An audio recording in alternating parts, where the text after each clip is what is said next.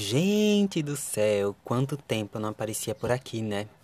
Enfim, estou muito feliz de ter voltado. Eu sei que desde o dia 16 de abril eu não aparecia por aqui, mas enfim, voltei e hoje eu vim trazer algo um pouco diferente. Sei lá, eu, eu queria trazer umas impressões do último livro que eu li, da Alice Walker. Tem resenha lá no Li Falei. Se você não segue o meu Instagram, por favor, siga arroba Li e Falei e discutir, conversar sobre as coisas que estão acontecendo agora no mundo, principalmente agora, né, nesses últimos meses, para que a gente possa refletir e tirar alguma coisa que nos faça amadurecer mais a respeito do quanto é importante existir no mundo, apesar de todas as tempestades que a gente está vivendo agora.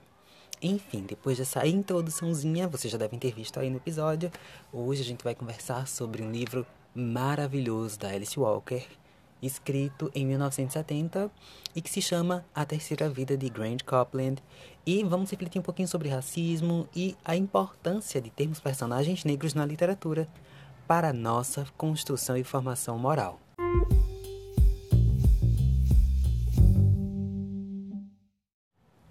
Sem mais delongas, o que vai falar o livro?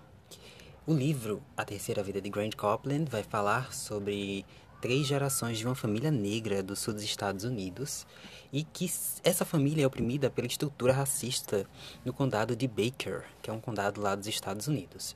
O trabalhador rural Grant Copland abandona a família e a amante para ganhar a vida no norte, mas retorna após passar por experiências transformadoras, decidido a nunca mais conviver com pessoas brancas. Grant refaz sua vida, torna-se fazendeiro, mas tem que lidar com as consequências de suas escolhas do passado. Escrito com uma linguagem poderosa e precisa, o livro trata da violência racial, social, familiar contra a mulher, mas também da força humana, capaz de mudar uma realidade inóspita por meio do amor e da desconstrução de estruturas patriarcais. Gente, que introdução, né? Eu li aqui na capinha de trás, na quarta capa do livro, que é um lançamento exclusivo da TAG, mas que foi uma parceria deles com a José Olímpio, que é uma editora, e que provavelmente vai sair aí em breve nas livrarias, fiquem atentos. Mas esse livro, ele é muito pesado no sentido de a Alice querer realmente colocar a gente dentro desse contexto de violência. Principalmente uma violência que é oriunda do racismo, que é oriunda da opressão e da segregação racial. Porque a gente percebe, conforme nós fomos avançando na história, principalmente a partir dos tempos da escravidão, que o fim teórico dela só foi na teoria mesmo, né? Ainda continuamos dependentes do homem branco, dependentes entre aspas. Ainda continuamos ocupando subcargos, porque eles acham que o nosso lugar é ali. Ainda tem hoje em dia brancos indicando para algumas pessoas negras o lugar que elas devem ocupar na sociedade. E isso é preocupante. E é essa denúncia que a Alice vai fazer nesse livro. Ela vai promover essa reflexão, ela vai fazer o leitor sair da sua zona de conforto e adentrar nessa família que sempre teve em toda a sua geração, em todas essas três gerações do Grand, que é o grande protagonista, um branco que determinava o lugar deles como plantadores e colhedores de algodão lá do sul dos Estados Unidos de 1950. E cara, esse imperioso mandato dos brancos, essa ação imperiosa que eles tinham com os negros, de certa forma influenciava aí muito na percepção do próprio negro enquanto ser humano. Porque aqui no livro a gente vai avançando as páginas e vai percebendo, por exemplo, no caso do Brownfield, que é o filho do Grand, que ele não se considera um ser humano digno de olhar nos olhos de um homem branco. Porque naquela época eles tinham medo de olhar para um, o dono da fazenda, para um homem branco que se direcionasse a eles. Porque sempre os brancos se direcionavam dando uma ordem. E cara, até hoje em dia ainda é assim. A gente vê muitos casos de opressão e muitos casos de imposição social por conta dos brancos, né? Os brancos estão sempre causando esse impacto, vamos dizer assim, nos negros. Esse essa índole predatória. Claro que a Alice ela vai desenvolver esse romance de um jeito muito interessante, que comparado com A Cor Púrpura, que é a sua obra-prima, não se trata de um romance epistolar, é, não é um texto escrito por cartas, é um romance mesmo. E eu acho que essa estrutura textual vai permitir com que ela trabalhe muito bem todas essas violências que eu li para vocês no texto da quarta folha. E eu acho super incrível o modo como ela trata essa violência como um espectro da realidade que aquelas pessoas viviam. Elas também eram violentadas quando o dono da fazenda das plantações de algodão as obrigavam a trabalhar por longas horas num sol escaldante. E quando eles não permitiam que os filhos dessas pessoas tivessem outro futuro, a não ser o de trabalhar para os seus filhos. Isso é muito pesado. E a Alice denuncia isso no livro e faz com que a gente possa perceber que esse tipo de comportamento e de estrutura social e econômica ainda perdura nos dias de hoje. Se você olhar aí para você, ao seu redor, você vai perceber que poucas pessoas negras ocupam grandes espaços, ocupam grandes pilares sociais, estão no topo. A gente, claro que ultimamente a visibilidade negra é evidente, existem muitas pessoas negras ocupando grandes espaços, mas essas pessoas ainda assim representam uma porcentagem muito pequena. Porque, infelizmente, ainda não nos deram a oportunidade de alcançarmos espaços de modo igual, termos as mesmas, as mesmas oportunidades, termos os mesmos pontos de vista, de um mesmo lugar de observação e termos as mesmas vantagens. É isso. E esse livro da Alice, ela, ele vai denunciar isso. Essa desvantagem do negro, que historicamente ainda é colocado como subcontribuinte da sociedade. Uma coisa interessante sobre os personagens desse livro é que eles podem viver em qualquer tempo e vão continuar sempre refletindo uma família. Por exemplo, se esses personagens vivessem nos dias de hoje, sem dúvidas eles representariam uma família negra que seria oprimida por alguém branco, que seria chefiada, entre aspas, por uma pessoa branca que detém um capital e que esse capital dessa pessoa alimentaria essa família. Então, esses personagens, eles são atemporais. O livro foi escrito há 50 anos atrás, mas ele reflete muito a realidade de hoje. E agora, saindo um pouquinho desse espectro né, de, de reflexão inicial, eu acredito que a literatura ela é importante, justamente quando ela apresenta para nós livros como esse, para que a gente possa olhar para uma pessoa oprimida e tentar ouvir a voz dela e tentar dar espaço para ela contar sua história.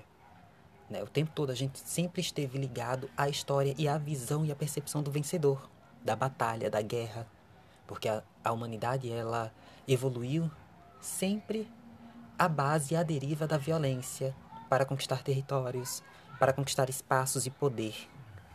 E livros como esse nos permitem refletir sobre o quão danoso isso no decorrer da história da humanidade é, né? O quão danoso isso é.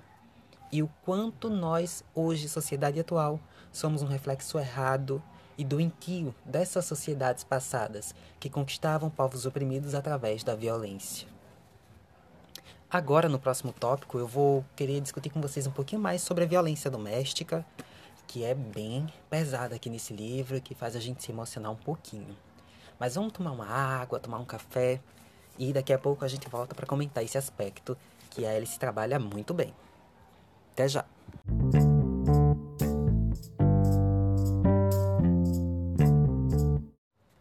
E aí, acabaram de voltar? Foram pegar o cafezinho de vocês, o chá?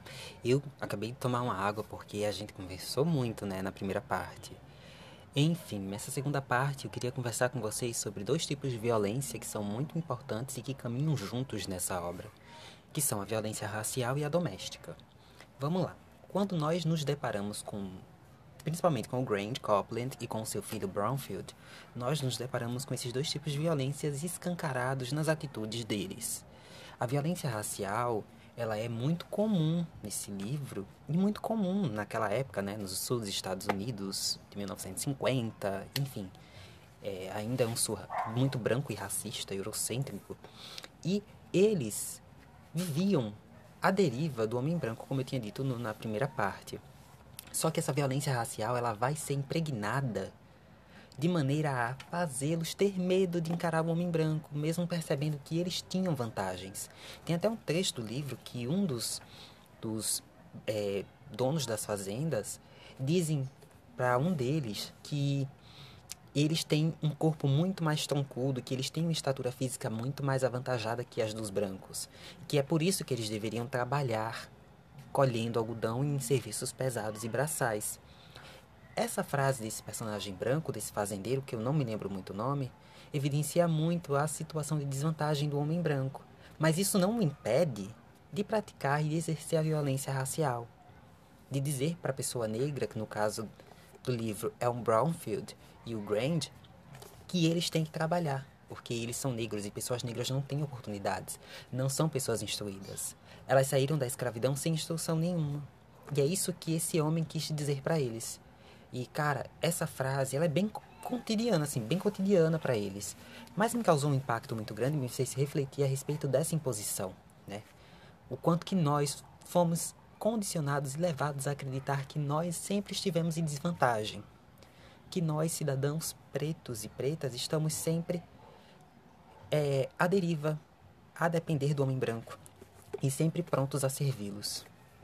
E, enfim, eu acho que essa ideia vai incutir neles a questão da violência racial ou do racismo velado, sabe? Aquela ideia da pessoa que diz que tem, sei lá, que não é racista, mas que tem um empregado negro em casa e que não dá folga para ele, por exemplo, nesse período de pandemia, né? Uma pessoa branca. Ela diz que não é racista, mas ela quer que a empregada dela preta, geralmente, em sua maioria, vá trabalhar. Porque ela precisa de empregada preta. Ou seja, esse tipo de, de situação é muito parecido com esse daqui. A única diferença é a forma como esse tipo de comportamento do branco com relação ao negro é direcionado. Então, se a gente for refletir sobre isso, a gente vai percebendo que, conforme a gente vai lendo o livro, a gente vai percebendo que o homem branco sempre vai estar responsável, ele sempre vai ser responsabilizado pela violência racial e, consequentemente, pela violência doméstica. Por quê? Porque a violência doméstica, nesse livro, ela vai ser uma resultante da racial. Imagina só, um homem negro, no caso o Grant agora, o grande patriarca dessa família, é, ele sofre essa violência racial do homem branco, que não é física, não é, não é de agressão física, mas é uma violência psicológica, vamos dizer assim, racial, e ele vai descontar todo o ódio que aquilo causa nele na esposa, espancando-a, no filho, ameaçando de morte. Então imagina só o Brownfield se deparando com essa situação de um pai agressivo que bate na mãe e que trai a mãe, que tem um amante, né? E que é super agressiva com ele. Ele olha para esse pai e ele sente raiva dele. Mas ele percebe que ele também vai se tornar daquele jeito, caso ele cresça um dia. Porque imagina só, você vê o seu pai naquela condição, porque infelizmente aquela era a única opção para ele, por ele ser homem preto e filhos de homens pretos, e naquela sociedade branca era assim. Então ele pensa: velho, eu não tenho outras oportunidades, então eu também vou virar um, um cortador de, de cana ou um, um catador de algodão, um colhedor de algodão, igual meu pai. E eu tenho certeza que eu também vou ser violento assim como ele. Claro que o Brownfield não pensa desse jeito, tá? Eu que estou dizendo assim. Mas ele é conduzido e levado a se comportar igual ao pai dele. E isso é muito chocante. Principalmente por perceber que conforme as gerações vão se passando, ainda assim elas estão condicionadas a fazerem a mesma coisa, a ocupar a mesma base da pirâmide. Sabe, gente? Por isso que é importante a gente sempre olhar para esses eventos de hoje de valorização da cultura negra e valorizar mesmo as pessoas negras e dar voz às pessoas negras, porque o tempo todo nós fomos silenciados. E essa violência doméstica é uma forma de extravasar esse silenciamento. Eu estou defendendo a violência doméstica? Jamais, de jeito nenhum. Porque tanto Brownfield quanto o Grand, eles espancavam as esposas. Eles faziam realmente um terror na família. Eles causavam terror na família e eram machistas. Mas esse ódio todo, eu não acredito que seja genuinamente deles. Eles não são pessoas genuinamente más. Eles só foram levados e conduzidos a se comportarem dessa forma, por não terem como, de fato, mudar essa situação, já que eles não tinham oportunidades sociais e já que eles não tinham oportunidades de instrução para ocupar outros empregos, outras vagas de trabalho, porque as pessoas não iam dar vagas de trabalho para pessoas pretas para pessoas negras, né? Principalmente nos anos 50. Então, cara, é, a Alice trabalha muito bem a violência doméstica a violência racial, e eu acho que ela consegue tocar a gente mesmo e causar esse sentimento de revolta, esse sentimento de ódio, sabe? De ódio com relação à agressão em si, que é cometida por esses personagens, as suas esposas, e também com relação ao branco, ao homem branco que é conivente, que sabe que isso acontece e que nada faz para denunciar e que nada faz para melhorar a situação dos seus trabalhadores porque eles só pensam no lucro. Sabe? O capitalismo, já dizia Malcolm X, o capitalismo sem o racismo não existe. Ou seja, ele só existe porque o racismo também existe. E esse é um exemplo disso, né? Esse exemplo que eu contei para vocês. Então, cara, vale muito, muito a pena a gente observar e sentir sim esses sentimentos conforme a gente vai lendo esses livros, esses capítulos, é, esses sentimentos de revolta. A gente tem que entender e a gente tem que respeitar esses nossos momentos também. Porque a gente vai lendo e vai sentindo raiva, vai sentindo ódio. A gente vai olhando para isso daqui e vai simplesmente pensando: meu Deus do céu, será que isso não vai melhorar? Será que eles vão continuar sendo tão brutos assim? Essa é a pergunta que a gente se faz. Mas a gente reflete com relação àquela condição que eu já tinha dito para vocês. E Alice, você trabalhou muito bem esse aspecto. Eu acredito que é, um, é o ponto forte do livro, a violência doméstica e a violência racial, sabe? É, a gente vai avançando né, nos textos, né, nos capítulos, e a gente vai percebendo que não há expectativa nenhuma de felicidade. Não há expectativa nenhuma de ascensão social. E isso também é uma forma de denúncia da Alice. A autora trabalha muito bem isso para mostrar pra gente que aquelas pessoas elas não tinham perspectivas de vida e nem de futuro. E, enfim, a experiência de ler, né, de vivenciar isso, é, é fantástica. No sentido de nos mostrar que nós devemos sim valorizar e dar importância a essas denúncias na literatura. Então, por isso que personagens negros são importantes na literatura, porque eles carregam dentro deles e dentro das suas atitudes resquícios de uma sociedade doente, de uma sociedade que majoritariamente foi comandada por homens brancos que não deram oportunidade para homens pretos se erguerem e caminharem de igual para igual. Agora, nessa terceira parte, eu vou comentar com vocês os personagens que mais me marcaram nessa história.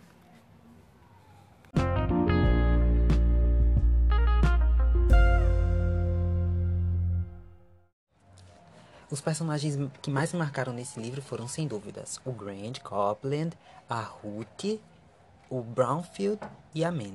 A Ruth é filha do Brownfield com a Man, tá, gente? Eu não sei se eu tinha esclarecido antes, mas enfim. Esses quatro personagens me marcaram pelos seguintes aspectos. O Brownfield foi o personagem mais asqueroso que eu já vi na minha vida, assim. Ele é um personagem super irritante, super mal. Ele consegue ser pior que o pai dele. Ele é um personagem que só me causou impressões negativas, só. Não tem nada de positivo nesse personagem, gente. A gente pensa que ele vai ser melhor que o pai dele, mas ele não é. Já vou logo dizendo para vocês que é um personagem que vai arrancar umas lagrimazinhas de vocês, tá? É, ele. O mais interessante nele é que ele consegue representar pra gente o, o, a violência que ele sofria do homem branco, aquela violência racial que eu tinha dito antes. E que ele não consegue conter essa violência a não ser descontando em outras pessoas. Então é isso, né? Esse personagem me causou um asco enorme. Ele foi o pior personagem, o pior vilão que eu já li até agora nesse ano, sabe? Enfim, gente. O Grand Copland, ele é um personagem que representa a redenção do homem que erra. Isso é muito bacana, porque ele consegue viver as três gerações de modo sempre a crescer com cada uma delas, mesmo que ele tenha cometido algumas besteiras, né, com a família dele, ele no final das contas ele amadurece muito e ele de certa forma consegue se reerguer, né? Ele consegue se tornar redentor. Ele consegue ascender enquanto indivíduo e melhorar enquanto ser humano, apesar dele ter realmente um ódio enorme de pessoas brancas. Ele tem um ranço assim de gente branca que vocês não têm noção, sabe? É igual esse ranço que nós temos do, do presidente do Brasil. Ele tem um ranço assim, a ponto de querer agredir uma pessoa branca se ele se deparar com ela na rua. Ele é um personagem também muito interessante. A Man é a mulher esposa do Brownfield, mas é uma mulher com muita fibra. ela é uma mulher com muita fibra e ela consegue retratar as principais experiências da mulher preta, né? Ela consegue trazer um pouquinho pra gente a reflexão da solidão da mulher preta, do abandono da mulher preta. Ela consegue fazer com que a gente se sinta tocado pelos principais aspectos positivos e negativos do que é ser uma mulher preta em uma sociedade que ainda condena mulheres pretas, e principalmente nessas principais bandeiras que a gente vê hoje em dia, né? Como o feminismo, né? Existe um feminismo específico para a mulher preta. Enfim, ela consegue retratar muito bem isso e é uma personagem que vai aparecendo no livro e que vai evoluindo e vai crescendo e, e vai também nos comovendo muito, nos tornando cada vez mais afetuosos com ela, mais apegados. A Ruth é a última personagem que eu queria mencionar para vocês e ela é uma menina assim fantástica. Ela é muito curiosa, apesar de ter vivenciado algumas experiências de vida muito brutas para a idade dela. Ela consegue também ser uma personagem muito tocante, é uma personagem que consegue ser o principal fármaco de redenção do Grand. Ela é uma menina que representa a nova geração, né, dos negros do futuro, que criam expectativas de melhora que criam expectativas de terem suas vozes ouvidas e de terem seus lugares bem reservados né, nos altos pilares sociais. Então ela é uma menina que já vai presenciar os atos de contra a segregação racial, por exemplo, do Martin Luther King. Ela consegue é, conhecer um pouquinho dele através da televisão. Ela consegue conhecer pessoas que promovem uma igualdade racial. E quando ela entra em contato com isso, o interessante é que ela entra em choque com o Grant, que nunca teve contato com pessoas que tentassem promover a igualdade entre negros e brancos. E ela consegue. E isso é muito bom. Isso é muito bom no sentido de mostrar pra gente que, por mais que as gerações sejam distintas, no caso dela com o Grant, ela consegue é, trazer um pouquinho da herança dessa geração antiga, que seria o orgulho, a sua cor, mas com, também com perspectivas de que os negros devem ser ouvidos, sabe? Ela não tem uma visão pessimista dos negros com relação às, aos movimentos de contra a segregação racial. Enfim, esses personagens me tocaram bastante e eu espero que também tenham tocado muita gente que conseguiu entrar em contato com essa história maravilhosa. Agora, depois da musiquinha, a gente vai se despedir e vou conversar com vocês um pouquinho mais sobre outras coisas, outros assuntos aleatórios.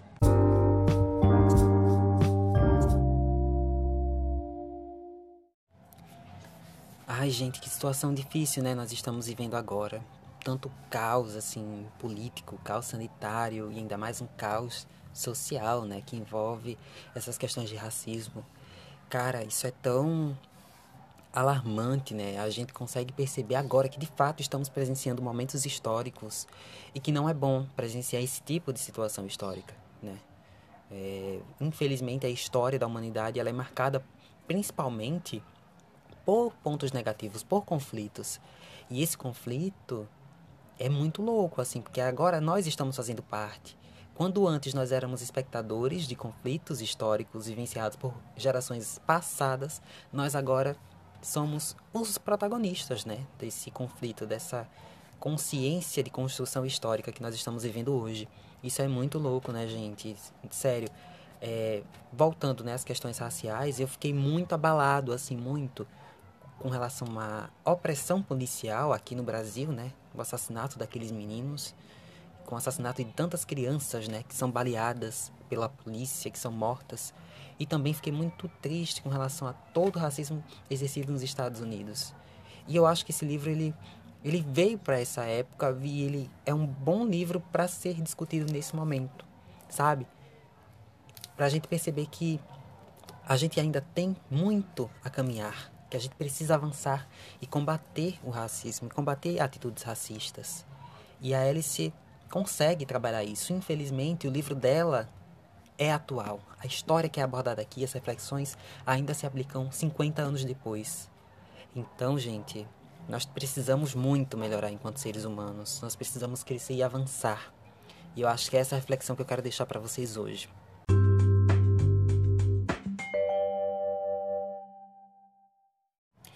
Se você gostou desse episódio, por favor, não esqueça de indicar para seus amigos e de conversarem comigo me mandando um direct no Instagram, no ali falei, ou deixando mensagem no e-mail que eu vou deixar aqui na descrição desse episódio. Nos encontramos daqui a 15 dias então para uma nova conversa sobre outro livro que me marcou muito. Beijo grande, muito obrigado por terem ouvido até aqui e até mais. Tchau, gente!